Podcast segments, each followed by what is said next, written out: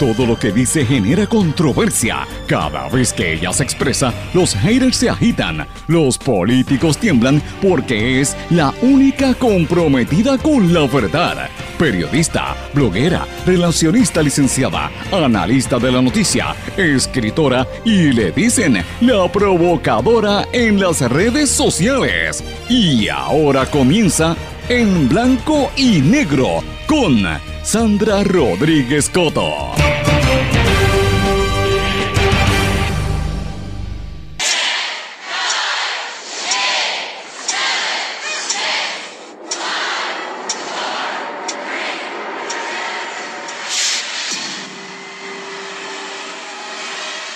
Bienvenidos a su programa en blanco y negro con Sandra para hoy viernes 31 de enero del 2020. Y no, no es despedida de año, pero así nos sentimos porque hemos tenido el mes más intenso en muchísimos años en nuestra historia reciente aquí en Puerto Rico. Y hoy, en este su programa, en blanco y negro con Sandra, venimos con más de 100 noticias que nos han cambiado la vida en estos 31 días de este año, que, que, se sienten como si fuese un año completo, mis amigos. Y hoy tenemos varias noticias. La congresista Nidia Velázquez anuncia que llevará el mensaje hasta el presidente Donald Trump sobre la falta de servicios médicos en la isla Nena, específicamente el caso del adolescente que murió en el hospital de Vieques, que ustedes saben, su madre estuvo dándonos una entrevista en el día de ayer bien conmovedora.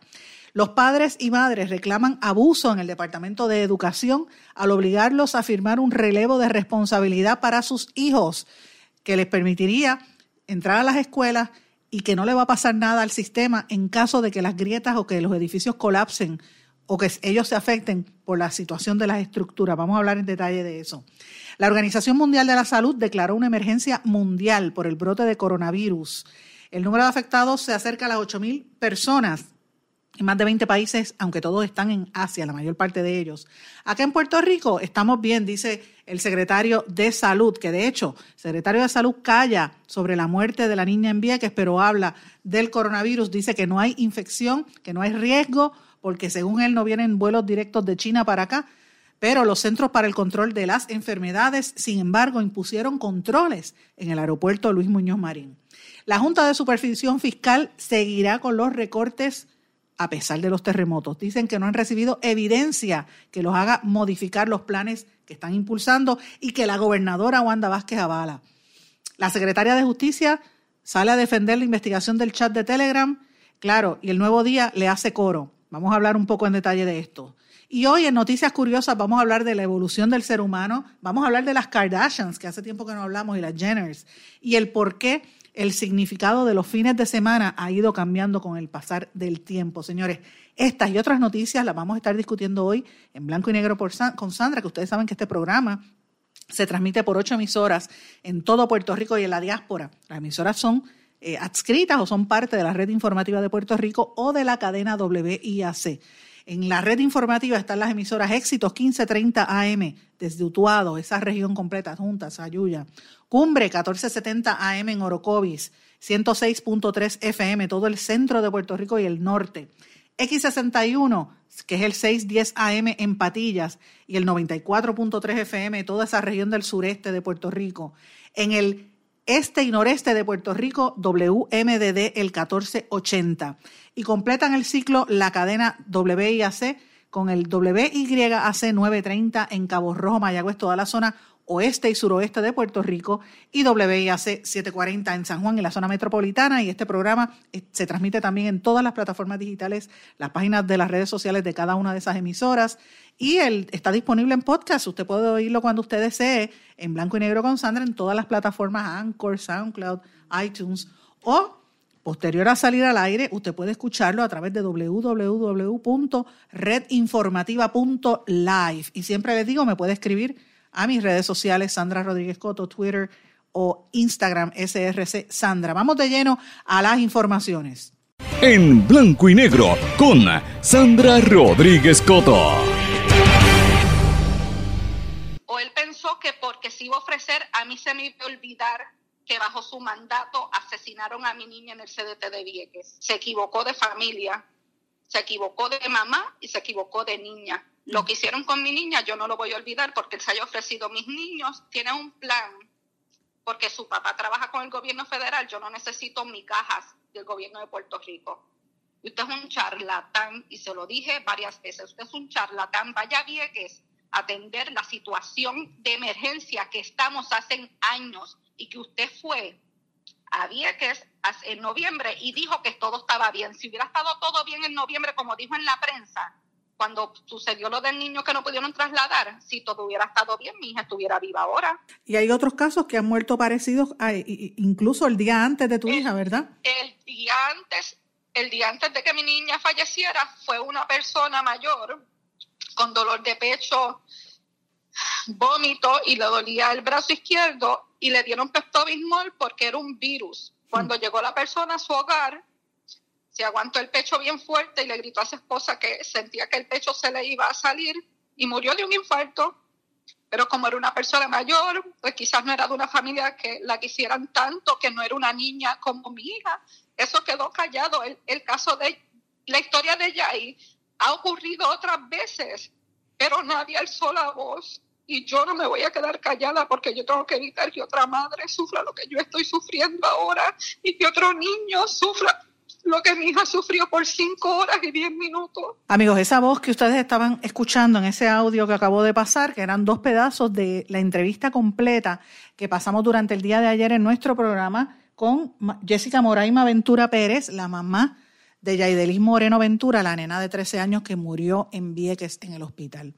Y de verdad, yo no quise volver a pasar la entrevista completa, aunque muchos de ustedes me lo han pedido, porque no es cuestión de levantar el morbo. Sí quise precisar en unos datos para que ustedes escucharan de la voz de ella, pero si usted quiere escuchar la entrevista en completo, pues mire, la puede buscar en nuestro podcast en blanco y negro con Sandra, como les mencioné, o en www.redinformativa.live.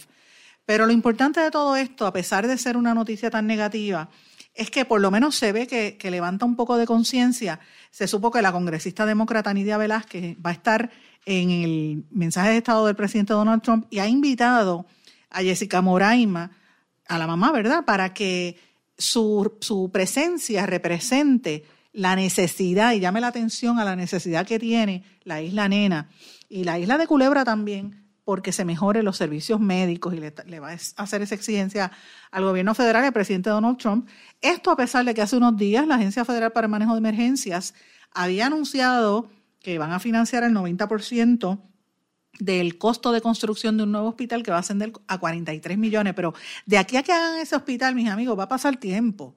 Y mientras tanto, yo todavía me pregunto qué es lo que pasa, que no utilizan el recurso que tienen en ese almacén en Carolina con medicamentos que son del National Disaster este federal, que lo mencionamos en el día de ayer también, ¿por qué no acaban de utilizarlo para que por lo menos tenga más equipo ese, ese refugio que están utilizando como CDT en Vieques.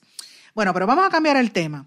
Eh, como les dije en los titulares, hay un grupo de padres, incluye también madres, también eh, ayudantes, maestros, miembros de los dos sindicatos, la Asociación de Maestros y la Federación de Maestros también, que me han estado escribiendo de manera orgánica, por decirlo así, a través de todas las redes sociales. Yo he recibido más de 50 mensajes en los últimos tres días con este tema donde dicen que ellos, que ellos sienten que el Departamento de Educación está abusando porque está obligando a los padres a firmar unos relevos de responsabilidad eh, para los nenes, para sus hijos, en caso de que pase algo, un terremoto, que se caiga una puerta, se caiga un techo, lo que sea, y afecte a un niño, eh, pues que eso no va a tener ningún tipo de repercusión sobre el departamento. Yo quiero que ustedes escuchen una de las grabaciones, que son muchas las que me enviaron, sobre este particular. Escuchen, escuchemos.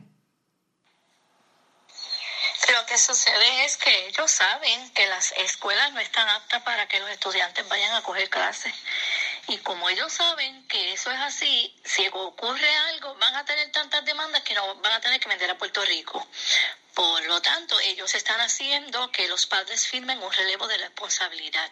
Mi directora llegó de una reunión ahora y me nos envió a la página de los asistentes ese relevo y hay otro más, son dos este, porque ese es el de niños de educación especial, pero hay otro que también es otro relevo, y ella dijo, Michelle, díselo a todo el mundo, a tus hermanas, a tus primas, a toda tu familia.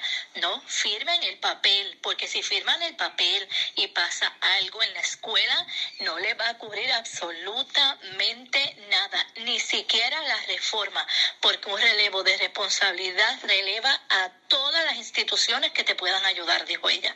A todo el que pueda ayudar, eso le pone una X y ya no te van a ayudar nadie. Así que no lo firmen. Ella dijo, esto es un abuso. Este, la gobernadora está consciente de esto. Mira, ella es asambleísta PNP en Añasco. Y ella dijo, la gobernadora está consciente de esto. Y la gobernadora se está haciendo de la vista larga y no están haciendo nada. ¿Solo por qué? Porque ellos quieren liberarse de la responsabilidad de lo que pueda pasar porque ellos saben que algo va a pasar. Así que, gente, pendiente y no firmen un caramba, no firmen nada, mejor no firmen nada.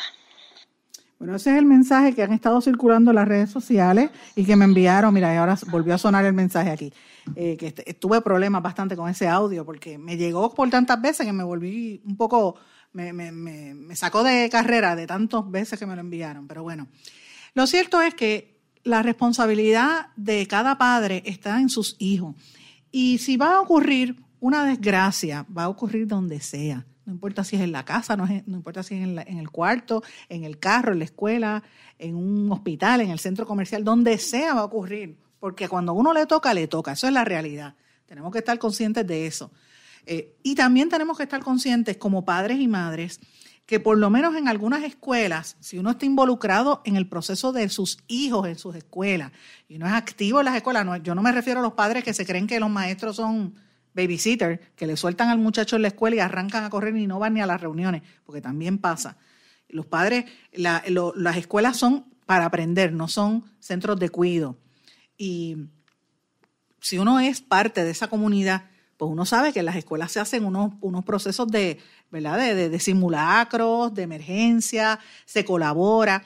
Y en caso de una emergencia, yo francamente creo que a veces es hasta mejor que ocurra, eh, si, si, algo va a pasar, yo no, quiero, no quiero que pase, pero en una escuela o en un sitio público, porque tienden a ser lugares donde hay más personas y en caso de que alguien quede pillado, Dios no lo quiera, pues eh, la ayuda podría llegar más rápido que a un hogar donde esté una o dos personas. Esa es la realidad. Ahora, la responsabilidad recae en cada padre o cada madre. Y me parece a mí que el Departamento de Educación tiene que aclarar esta situación que ha estado circulando en los últimos días. Pero bueno, quiero hablar de otros temas. Tengo pendiente esa entrevista, esa conversación con el secretario de Educación que siempre contesta, pero quiero preguntarle precisamente sobre, los que, sobre ese particular y finalmente cuándo van a abrir las otras escuelas que no, que no se pueden utilizar, los planteles que, no, que están inservibles. Quiero saber qué concepto van a iniciar y en dónde, ¿verdad?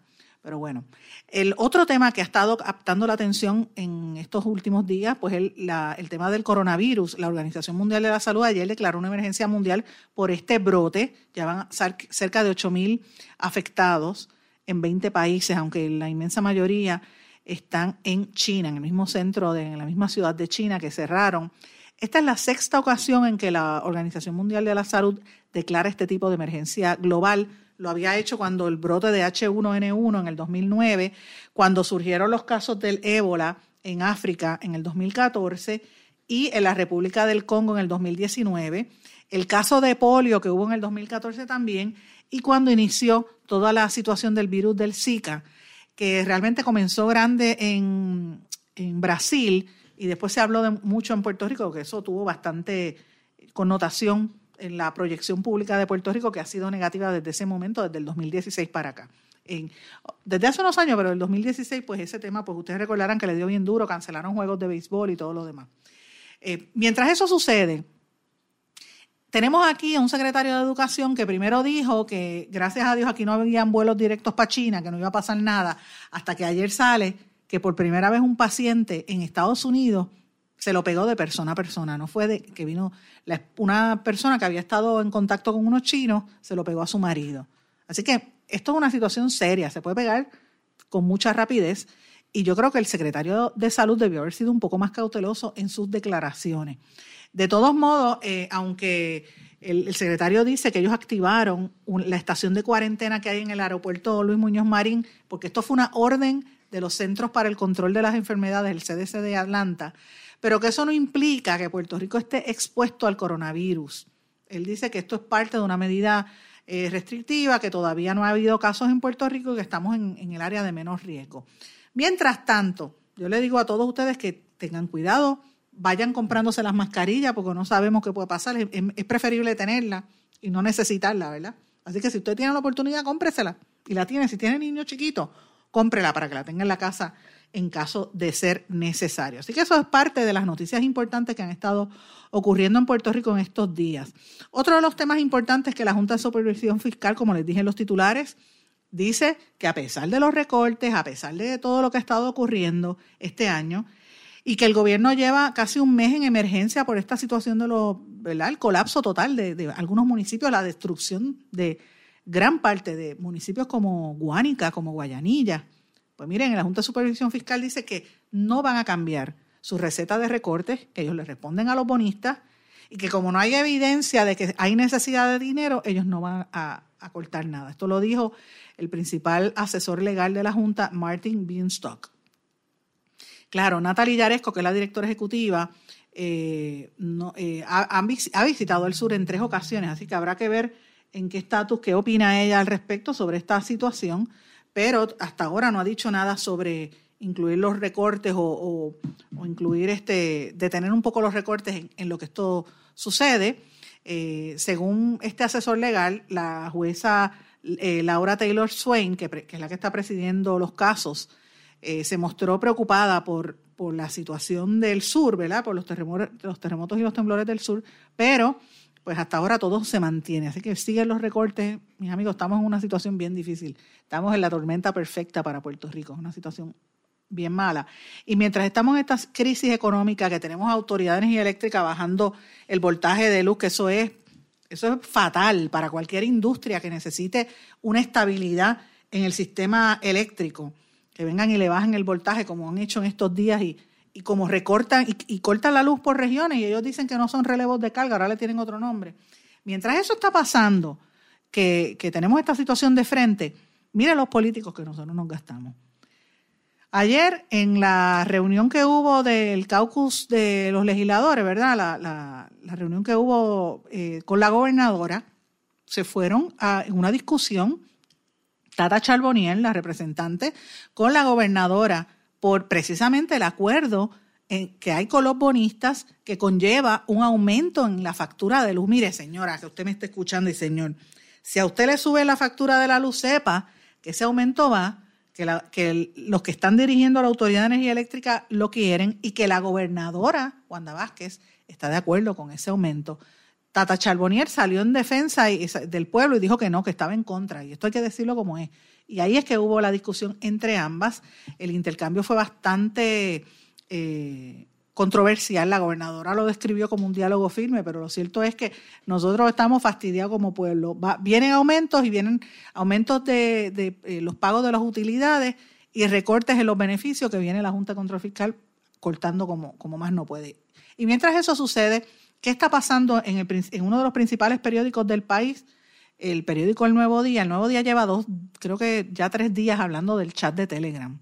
Eh, y han entrevistado a la secretaria de Justicia, eh, la Denise Longo de Quiñones, que por cierto, su mamá es la número dos en el Departamento de Salud, la doctora eh, Quiñones de Longo, al revés, que yo creo que por toda la información que ha recibido es una señora altamente capaz y muy decente, pero que la tienen esquineada, casi no le dan recursos y hay otra gente mandando por encima de ella, pero bueno, lo cierto es que la hija está en justicia, la hija ha estado dando unas, entrevistas al periódico El Nuevo Día, ella era fiscal, recordemos, ella fue fiscal federal, y remitieron, ella le mandó al FEI la investigación de, los componentes del chat y incluyó ahí a la, a la ex periodista y, ex secretaria de prensa de Fortaleza, de la amiga Jennifer Álvarez Jaime, que revela pues otra gente que no estaba involucrada desde, el principio o que no se sabía. Eh, lo que yo pienso es que si usted lee la entrevista y lo que, le lo que ha estado haciendo el Nuevo Día, yo tengo que mencionar dos cosas. Y lo digo abiertamente porque todo el mundo sabe que el chat se reveló por, primer, por primera vez en este espacio, en blanco y negro con Sandra, el, el 10 de enero, el 10 de julio, perdón, de 2019, una vez el, el medio cibernético Noticel adelantó que venían que había un supuesto chat que le llamaron WhatsApp 2.0. Yo siempre hago esta historia y, e inmediatamente nosotros lo publicamos en nuestro blog y lo discutimos en este programa. Que ahí fue que sacamos las primeras páginas, después sacamos tres días corridos y el sábado, casi el cuarto día, el Centro de Periodismo Investigativo sacó el chat en su totalidad, las 889 páginas, algunas de las cuales ya nosotros habíamos publicado. Luego de eso, en este programa sacamos el chat de la gobernadora Wanda Vázquez y sacamos una segunda versión de un segundo chat de Telegram. Así que siempre traigo el tema porque la gente tiene que recordar y tenemos que poner en perspectiva. No es por decir que somos nosotros, pero la realidad es que la noticia se origina en medios alternativos. ¿Qué me refiero por medios alternativos? Medios como la radio regional, como las emisoras que pertenecen a la red informativa de Puerto Rico, o la cadena WIAC, que, no que aunque es una señal extremadamente poderosa, no es la número uno en términos de rating, porque aquí, la, eh, ¿verdad? Ustedes saben cómo es la, cómo es la cosa, ¿verdad? Y se difundió por medios digitales como lo es Noticel y como es mi blog. ¿Qué quiere decir eso? Que la noticia la originan unos medios que tenemos independencia de criterio. El nuevo día es parte de los señalamientos en el chat. Y todavía el día de hoy, casi a siete meses del paso de, toda esta situación y las protestas del verano y todos los, cambios de gobernador, todo lo que hemos pasado, todavía es la hora que el periódico El Nuevo Día no ha hecho un acto de contrición, de contrición genuino, más allá de publicar un editorial diciendo que ellos no tenían nada que ver y que ellos no dejaban influenciarse por lo que decía Carlos Bermúdez, Edwin Miranda y todos los demás eh, que aparecían en ese chat. Y a mí me parece que eso es una falsedad y que eso es una falta de respeto al pueblo que necesita y que exige transparencia. En cualquier parte del mundo, con un señalamiento tan serio, el medio tendría que abrir sus libros, presentarse públicamente y traer incluso a sectores independientes, en este caso yo promuevo que sean las universidades, a que fiscalicen de verdad lo que está pasando a nivel interno. Fíjense lo que yo estoy diciendo. Yo no digo que los periodistas del Nuevo Día se hayan dejado vender, comprar. No es eso y yo soy clara, lo he dicho claramente, 10 años de mi vida, poco más de 10 años le dediqué a ese, medio.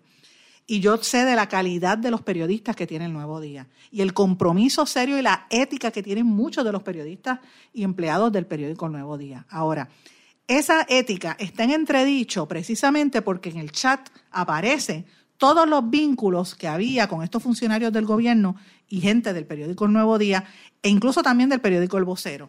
Y estos dos periódicos y la emisora eh, eh, Univisión, que lo hemos dicho ya y yo he escrito de eso, con sacar un editorial se cree que con eso la gente le pasó la página y no, aquí hay unos cuestionamientos serios y tiene que aclararse. En New York Times, cuando han habido imputaciones como esta, han abierto a procesos de ombudsman privado, de gente del sector eh, comunitario, de universidades que evalúen los procesos de obtención de información y que sean de manera ética. Y yo creo que eso es lo que Puerto Rico necesita. Si se exige transparencia, si usted se para detrás de una computadora y escribe, o detrás de un micrófono y habla, como estoy haciendo yo, o detrás de una cámara de televisión y exige a, los políticos que sean transparentes, usted tiene que ser franco y decir la verdad. Y eso es lo que yo exijo de la prensa. Si la prensa quiere ser, eh, quiere ser fiscalizadora y quiere exigir la verdad, que sea honesta aún con lo que eso conlleve, aunque eso conlleve represalias, conlleve problemas y conlleve persecución. Porque la búsqueda de la verdad es lo que se necesita y este pueblo necesita la verdad. Vamos a una pausa y regresamos enseguida. No se retiren, el análisis y la controversia continúa en breve, en blanco y negro, con Sandra Rodríguez Coto.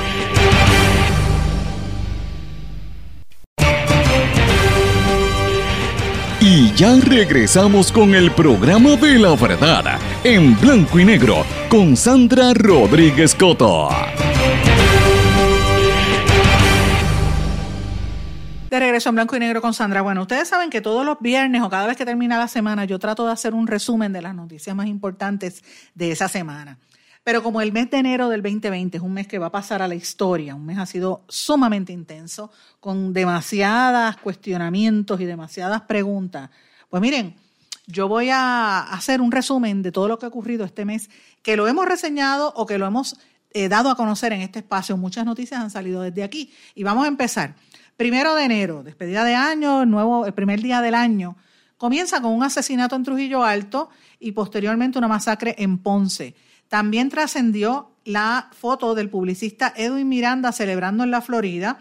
Eh, todo, el grupo que era cercano al exgobernador Ricardo Rosselló viven como millonarios en lugares de lujo en la Florida, mientras el pueblo está por acá pendiente a lo que suceda. El 2 de enero asesinan a Soleimani y esto inicia toda esta controversia entre Estados Unidos e Irak. Algunos dicen que esto tiene que ver por una estrategia de Trump para desviar la atención de toda la cuestión del, juicio político, pero bueno, hay muchos puertorriqueños que están en las fuerzas militares y eso pues es un tema de preocupación para todos nosotros. 3 de enero. Prohíben el depósito y disposición de las cenizas de carbón, un triunfo para la gente particularmente de Peñuelas. Pero por desgracia, en toda la zona sur, incluyendo ese pueblo, están la gente atemorizada porque siguen los temblores. Desde el 28 de diciembre han estado temblando la tierra, aunque en San Juan y en la zona metropolitana pues no le habían prestado demasiada atención. Sin embargo, ya el 3 de enero, el astro Ricky Martin había dicho que un pueblo sin memoria es un pueblo que no evoluciona estaba muy atento a lo que está ocurriendo en Puerto Rico. 4 de enero sigue temblando la tierra y nosotros nos cuestionábamos en este programa si el pueblo de Puerto Rico había aprendido la lección del huracán María o no lo habíamos aprendido. Importante por demás. El 5 de enero se sabe que el plan de terremotos para Puerto Rico todavía no estaba listo a pesar de lo costoso que, ha, que nos ha salido al erario, casi 700 mil pesos. Se sabe que 200 casas están expuestas a sufrir graves daños por un terremoto y ya en ese momento habían cinco municipios eh, camino a ser estado de emergencia. Al día siguiente es el Día de Reyes, 6 de enero, y ese día hubo un temblor de 5.9 grados que conmocionó y se sintió en todo Puerto Rico y fue devastador para los pueblos del sur. Ese día también falleció mi amiga Vivian Alemagni, esposa del presidente del PIB, Rubén Berríos. 7 de enero hubo eh, otro temblor, 6.4. Dicen que era una réplica, pero después dijeron que era otro temblor. Y pues de verdad la gente estaba sumamente asustada. El geomorfólogo José Molinelli dijo que no había sido el temblor más fuerte en la historia de Puerto Rico. Antes habían habido, se habían experimentado hace muchos, muchísimos años unos más fuertes y todavía dicen que podría venir algo más fuerte. Y mientras eso sucede, vestiditos del mismo color, los políticos encabezados por la gobernadora iban todos vestidos de verde, como color, eh, color coordinated, fueron al sur a tomarse fotos, Evelyn Vázquez a posar. Ha habido alegaciones de que las ayudas no se estaban repartiendo a menos que no fueran los legisladores de la zona. Eh, hubo un ataque militar en, en, en Irak, es parte de lo que está ocurriendo. Y aparecen las primeras historias de un extraño virus en China, empiezan a trascender.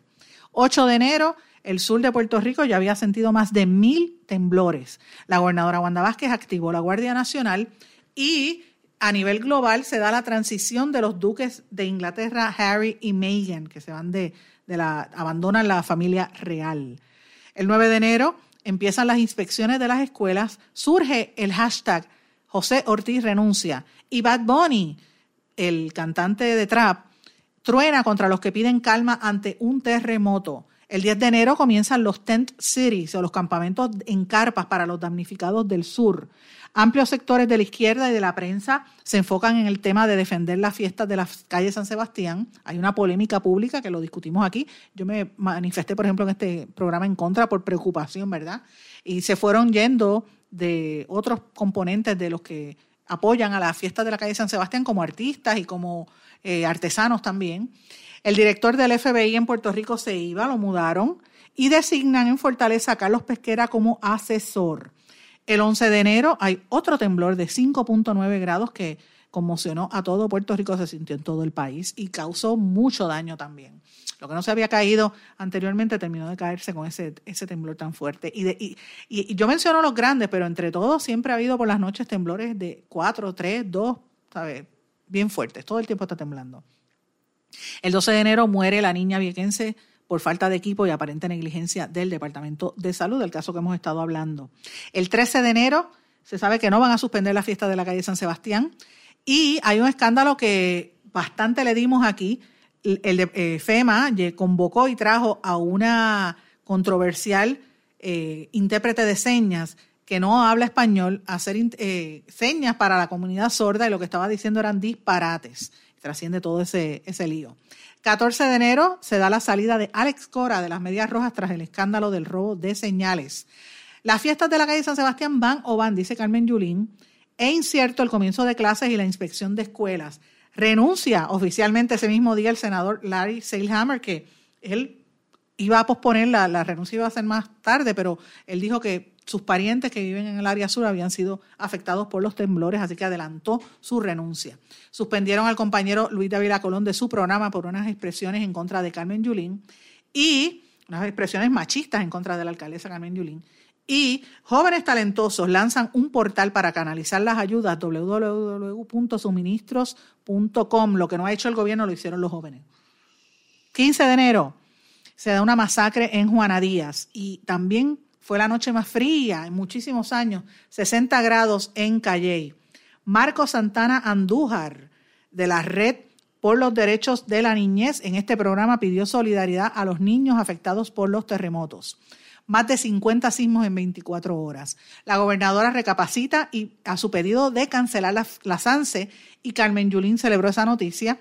Y en noticias internacionales, pero relacionadas, el Parlamento de Ucrania investiga la reestructuración de la deuda de ese país bajo Natalie Yaresko, que había sido la ministra de Economía en ese país. El 16 de enero renuncia Carlos Beltrán tras el escándalo de robo de señales. La Casa Blanca anuncia que va a condicionar los fondos de recuperación a lo que supervise la Junta y se nombre a un monitor. Vienen nuevas acusaciones y se informa que Julia Kelleher, la ex secretaria de Educación, se entregó antes de un segundo arresto federal. Casi 800 casas afectadas por los temblores crean plan de desalojo masivo en caso de un terremoto de 7.0 o más en el suroeste. También ordenan el desalojo de unas familias en peligro en Villalba. Y Johnny Ventura le responde a Carmen Yulín y también salen las controversias del grupo Gente de Zona en Miami que estaba celebrando acá en las fiestas de la Sanse. Todo esto lo discutimos en este su programa y en nuestro blog también. 17 de enero, lo que no se esperaba. Un meteoro nos cayó en Puerto Rico. Estamos salados, señores. Cayó en pleno día del grito de Lares, que la gente ni se acordó del grito de Lares. Estaba todo el mundo hablando del meteoro. La Guardia Nacional reclutó a Arnaldo Claudio, el ex monitor federal, para, para hacer el plan de desalojo y ya reclaman que el ex monitor se postule a la gobernación. Hay una preocupación de los padres por, y, por las escuelas y por el programa de educación especial. Julia Kelleher se sabe que empezó a regalar escuelas a un peso a cambio de un apartamento en Ciudadela e inicia el juicio político formalmente contra Donald Trump.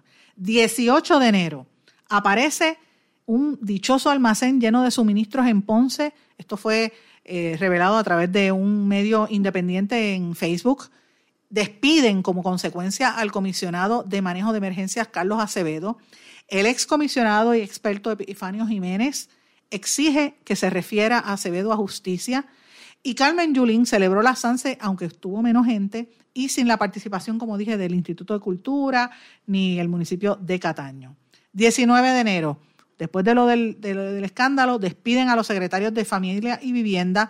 Se da una protesta en Fortaleza y esto lo revelamos en este, en este espacio, nombran un nuevo jefe de la Guardia Nacional que va a estar a cargo de las armas en el Fuerte Buchanan y es un convicto federal, que ya lo destituyeron esto no ha trascendido todavía, pero bueno, lo hemos dicho nosotros. 20 de enero sale de nuevo el caso de los coronavirus que se están propagando. Guardia Nacional reparte suministros, se intensifican las protestas en La Fortaleza, Ponce, Vieques. Llega la fuerza de Choca San Juan y la gobernadora la retira y se populariza el hashtag Wanda renuncia. 21 de enero, como si fuera poco, nos cae basura espacial de un, de un satélite que se cayó y nos cayó aquí en Puerto Rico. La gente creía que eran meteoros. El obispo de Ponce, Rubén González, los peloteros Yadier Molina y Carlos Delgado protestan Ricky Martin dice que se va a unir a los reclamos del pueblo.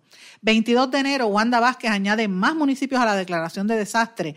Adjuntas, Cabo Rojo, Corozal, Jayuya, Lajas, Lares, Maricao, San Germán, San Sebastián y Villalba son los pueblos nuevos que se unieron a esta declaración. Y juntas unidas, Wanda Vázquez y Carmen Yulín Cruz, en el anuncio de la Serie del Caribe de Béisbol. Y ese día sacaron a cacerolazos a Ricardo Gerandi y a Miguel Romero de una cafetería, son de protesta. 23 de enero, 2.371 eh, sismos se han sentido desde el 28 de diciembre. Una protesta liderada por artistas. La, la pobreza infantil nos cuesta 4.4 billones Y que Ricardo Gerande dice más amor y menos, menos odio.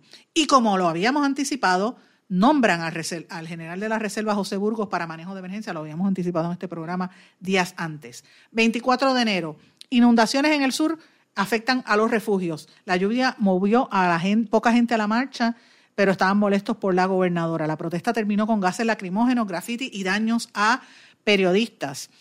Gobernador admite que sabía que habían suministros escondidos y en un almacén en Ponce. Gerandi se canta víctima y radica querella contra los que le gritaron en la cafetería y las víctimas del chat, de, sus víctimas del chat no se han querellado. 25 de enero, carbón vegetal. Wanda Vázquez le dice al periodista David Becknott que la gente del sur está contenta. 26 de enero, muerte de Leo Fernández, muerte de Kobe Bryant y su hija. Secretario de Educación habla en este programa de las escuelas abiertas y cerradas y se, hablamos de las eh, instalaciones deportivas afectadas. 27 de enero, Casa Abierta de Escuelas Aptas. Populares refieren a Wanda Vázquez a las autoridades federales y nombran a José Burgos, como anticipamos, a manejo de emergencia. 28 de enero, reinicio escolar. Cancelan foro de turismo por papelones del DMO.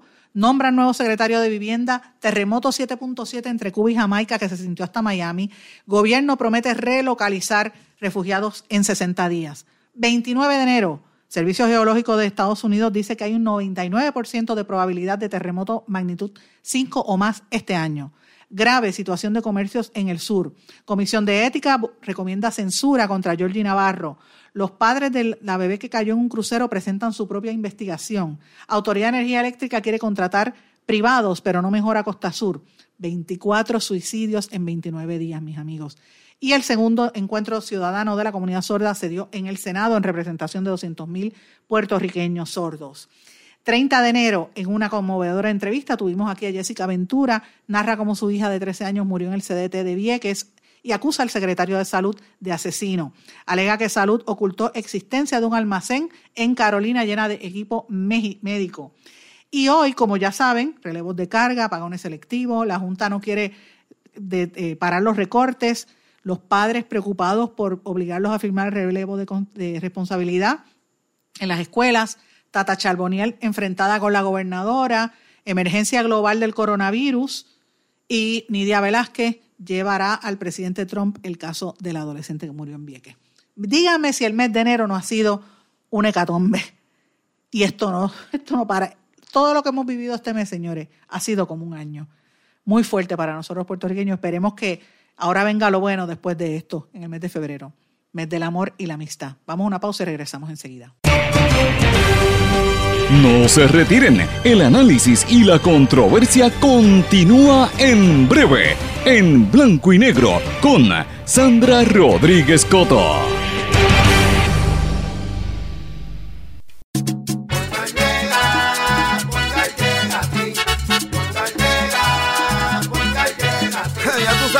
Lo que te responden, pero ahora botaron la ola. Porque ya no importa en qué parte de la isla estés. Si tuviste un accidente, mi gente de Poingal le llega a tu casa o trabajo para que no te complique. Con servicio en todas partes de la isla y el mejor servicio al cliente. Por eso y mucho más, yo Piru lo digo, yo quiero Poingal. ¡Duro!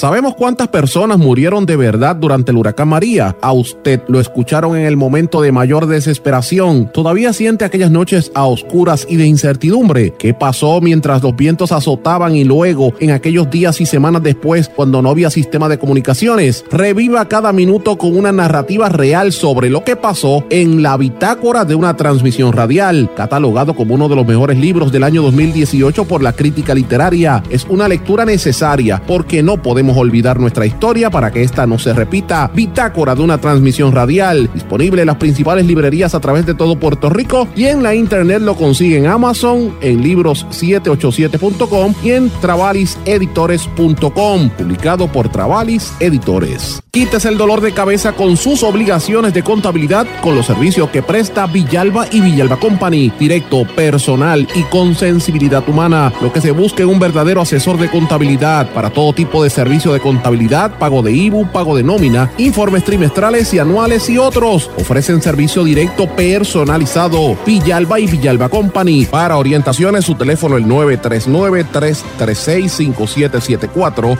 939-336-5774. El abandonar un animal es abuso y es ilegal.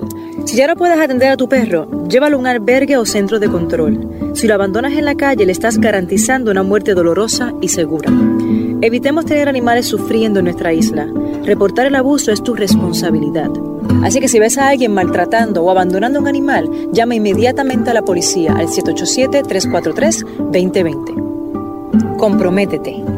Tener una buena reputación toma esfuerzo, dedicación y tiempo. Si la reputación de su negocio, empresa o institución sin fines de lucro está siendo expuesta de forma negativa ante la opinión pública, tanto en los medios masivos como en las redes sociales, usted necesita un experto en manejo de crisis. Joy PR es una empresa especializada en este campo. Para mayor información, comuníquese con el 787-299-7303, 299-7303. Joy una empresa especializada en manejo de crisis.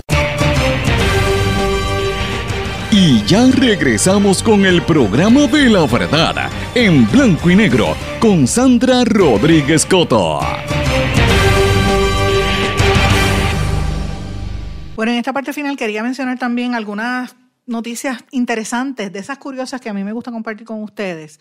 A los que les gusta el tema este de de las Kardashians y toda esta cosa del entretenimiento. Yo sigo siempre estas noticias porque créanlo o no, me parece fascinante con este grupo de Keeping Up with the Kardashians. Y uno dice, ¿qué hacen esas mujeres? Muchos dicen, son famosas por ser famosas. Ese montón de hermanas, Kim Kardashian, Kylie. De hecho, la menor es una de las jóvenes, creo que la, la multimillonaria, billonaria más joven en la nación americana. Y todas trabajan, tienen sus negocios de líneas de cosméticos. Entonces el padre, que era Bruce Jenner, el ganador de la medalla de oro en, olimpismo en los Estados Unidos, se, se, cambió el sexo y ahora se llama Caitlyn Jenner, ustedes lo saben. Pues miren esto, eh, Jenner dice que él estima o ella estima que su hija Kylie gasta entre 300 y 400 mil pesos al mes en seguridad. Esto lo dijo eh, el padre, en una entrevista que hizo a un medio británico. dice, I'm a celebrity, get me, get me out of here programa de, esos de reality en, Inglaterra. Y él dice que su hija menor, que tan solo tiene 22 años, que ustedes recordarán que lo mencionamos en este espacio, ella vendió la mitad, el 51% de su compañía de cosméticos, Kylie Cosmetics, y al conglomerado de Coty por 600 millones de dólares.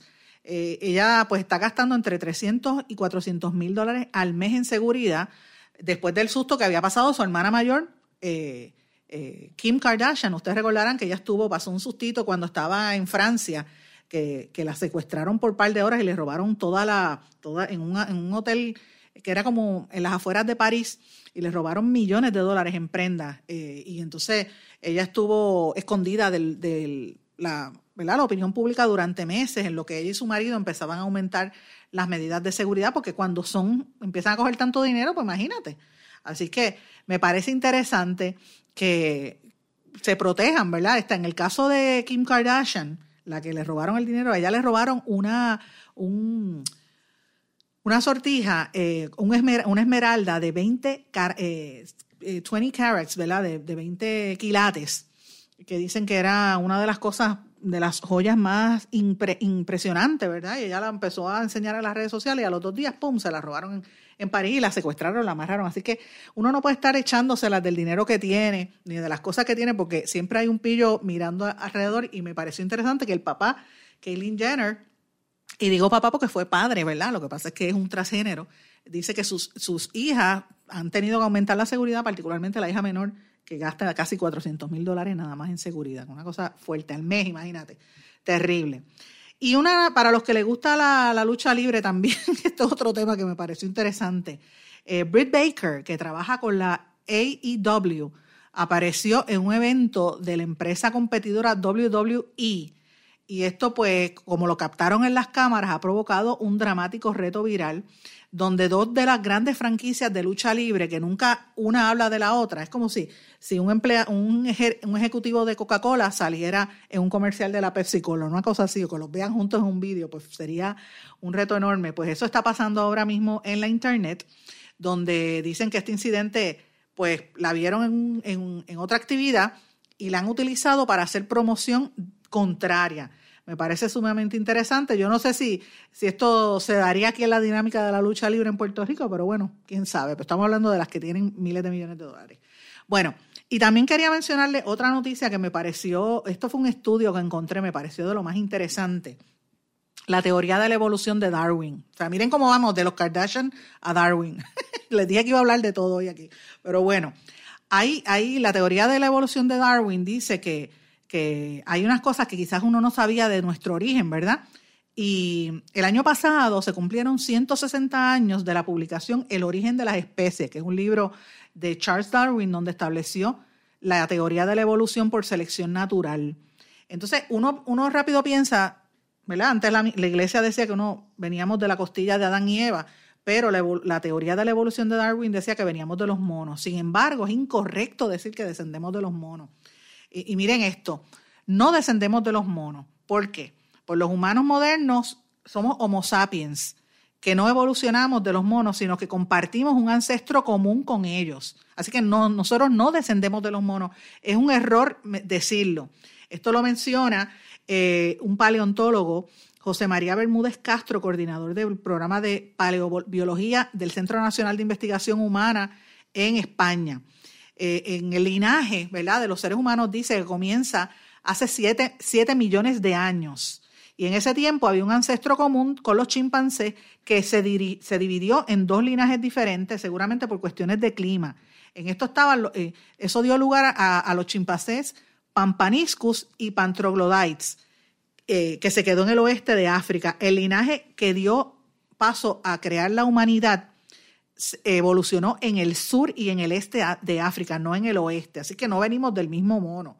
Este científico dice que aunque tenemos el 99% de nuestros genes con los chimpancés, la diferencia del 1.2% es importante porque nosotros tenemos entre 20.000 y 25.000 genes operativos, lo cual no, nos parecemos, es como decir somos primos, pero no somos descendientes de los monos según este científico. El número dos, más de la mitad del cuerpo no es humano. Se estima que más de la mitad del cuerpo humano está compuesto por células humanas, pero el resto es una mezcla de bacterias, virus y hongos que componen lo que se conoce como el microbioma. Este microbioma, que es tan peculiar en cada persona como su huella digital, influye en una gran variedad de funciones, desde la digestiva hasta el sistema inmunológico. O sea que, en otras palabras, el ser humano realmente es un 43% humano, el resto es este, eh, hongos, virus y bacterias. Me pareció interesante. Esto lo dijo un estudio de microbiólogos de la Universidad de, Medicina de Harvard y el Centro Jocelyn de, Diabetes, que hicieron una, un, estudio que publicaron en el Cell Host Microbe, en ese, en ese journal, ¿verdad? Número tres, estamos llenos de vestigios evolutivos. La evolución es un proceso que puede ser lento y largo y tenemos cosas que en el pasado nuestros ancestros las tenían, ¿verdad? Por ejemplo, el apéndice el apéndice hubiese cumplido para los antepasados una función relacionada a la digestión de las plantas, que la gente, los, los, ¿verdad? los, predecesores del ser humano comían más plantas que lo que comemos ahora, así que ya no es necesaria. Otro, y eso se utilizaba para moler los alimentos fibrosos. También el coxis, que es el huesito que uno tiene al final de la, de la espina dorsal, también es considerado un vestigio evolutivo que en el pasado contribuyó a mantener el equilibrio. Era como una cola, ¿verdad? Eh, y también, si cuando uno coge frío o estrés, tú sabes que se te paran los pelitos, el arrector pili, eh, de manera involuntaria, eso era en el, en el pasado, los antepasados, en los antepasados los usaban, cuando decían que a uno se le ponen los pelos de punta, era para retener el calor en momentos de frío. Y eso pues ya son vestigios evolutivos que no los necesitamos. El número cuatro, la especie del ser humano surgió hace 300.000 años. Así es que el Homo sapiens surgió en África algo más de 200.000 años. Algunos investigadores piensan que ciertos fósiles de un yacimiento en Marruecos pertenecían ya a nuestra especie y tienen 315 mil años de antigüedad. Así que sabremos que ver, tendremos que ver, pero ciertamente el ser humano, como se conoce hoy en día, se inició en el continente africano. De ahí que salimos los seres humanos.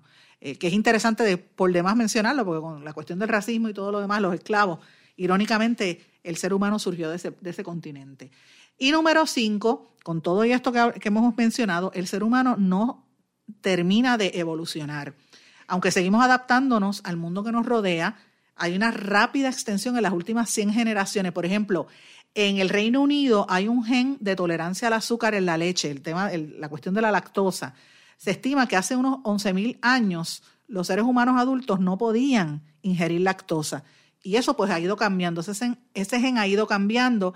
En otras regiones en Europa y en Asia, pues se permite. Así que eh, vemos cómo el ser humano va evolucionando. Hay cosas que eventualmente vamos a dejar de hacer, pero sabrá Dios si eso lo, lo verán nuestros tatara, nietos, ¿verdad? Porque todavía falta la evolución humana. Si el planeta sigue ¿verdad? operando y no lo destruimos nosotros como seres humanos. Y amigos, como estamos terminando la semana, brevemente quería contarles una historia de cómo es que eh, cómo el sábado y el domingo se convirtieron en fin de semana. Y esto viene por la idea de reducir la semana laboral de cinco a cuatro días, que está ganando terreno en todo el mundo. Y las empresas y los políticos están buscando cómo se elimina la semana, ¿verdad?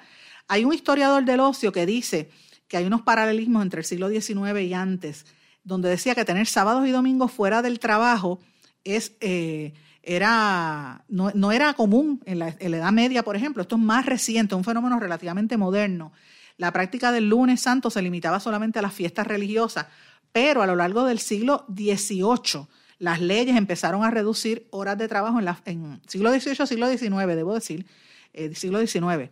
Empezaron a, reducir las horas de trabajo e introdujeron los descansos regulares. Ahí es que empiezan los fines de semana y empezaron las vacaciones de mediodía, etcétera. Así que eh, podemos decir que los organismos no religiosos y después los sindicatos fueron los que empezaron con esa tendencia, sobre todo por la cuestión religiosa. Ya para el 1870 y 1880 empezaron con las devociones religiosas a enfatizar más a que la gente fuera los domingos a la iglesia y que era como un descanso forzado. Por eso la semana laboral era de lunes a viernes.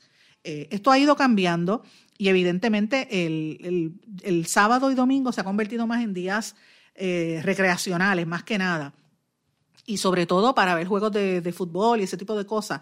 Ya desde el 1890 en Europa, cuando estaba en todo su apogeo el juego de fútbol, pues estas vacaciones se veían como atractivas y lo vemos en el siglo XIX y en el siglo XX, que la gente coge los sábados por la tarde y los domingos a ver juegos de pelota, juegos de béisbol o, van a actividades eh, de espectáculos y ese tipo de cosas, porque entendían que el horario de lunes a viernes hacía una semana más productiva, reducía el ausentismo y la gente pues mejoraba la eficiencia y descansaba.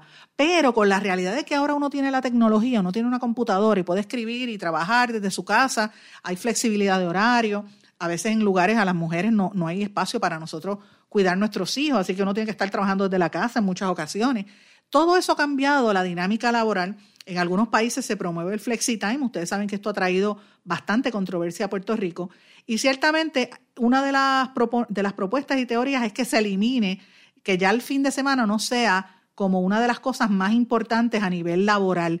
Yo les pregunto a ustedes, y con esto los dejo este fin de semana, ¿usted cree que sábado y domingo siguen siendo importantes o usted trabaja sábado y domingo? Déjeme saber. Le pido que me escriba a través de mis páginas en las redes sociales, en Facebook, Sandra Rodríguez Coto, en Twitter e Instagram, SRC Sandra, y voy a contestarle todo lo que usted me diga. Dígame si usted trabaja o lo coge libre este fin de semana para yo pues más o menos tener una idea eh, y traemos este tema de nuevo el lunes porque me parece interesante ver cuál es su reacción. Hay mucha gente que trabaja los fines de semana, otros que no, otros que lo, para ellos es sagrado, sobre todo la gente que es eh, creyente, pues siempre va a su iglesia eh, de su predilección o a su templo de su predilección durante los fines de semana. Así que déjeme saber qué usted opina de esto.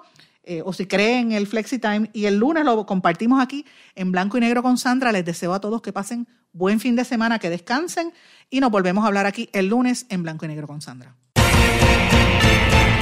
¿Se quedó con ganas de más? Busque a Sandra Rodríguez Coto en las redes sociales o acceda a en blanco y negro.blogspot.com porque a la hora de decir la verdad, solo hay una persona en la cual se puede confiar. Sandra Rodríguez Coto, en blanco y negro.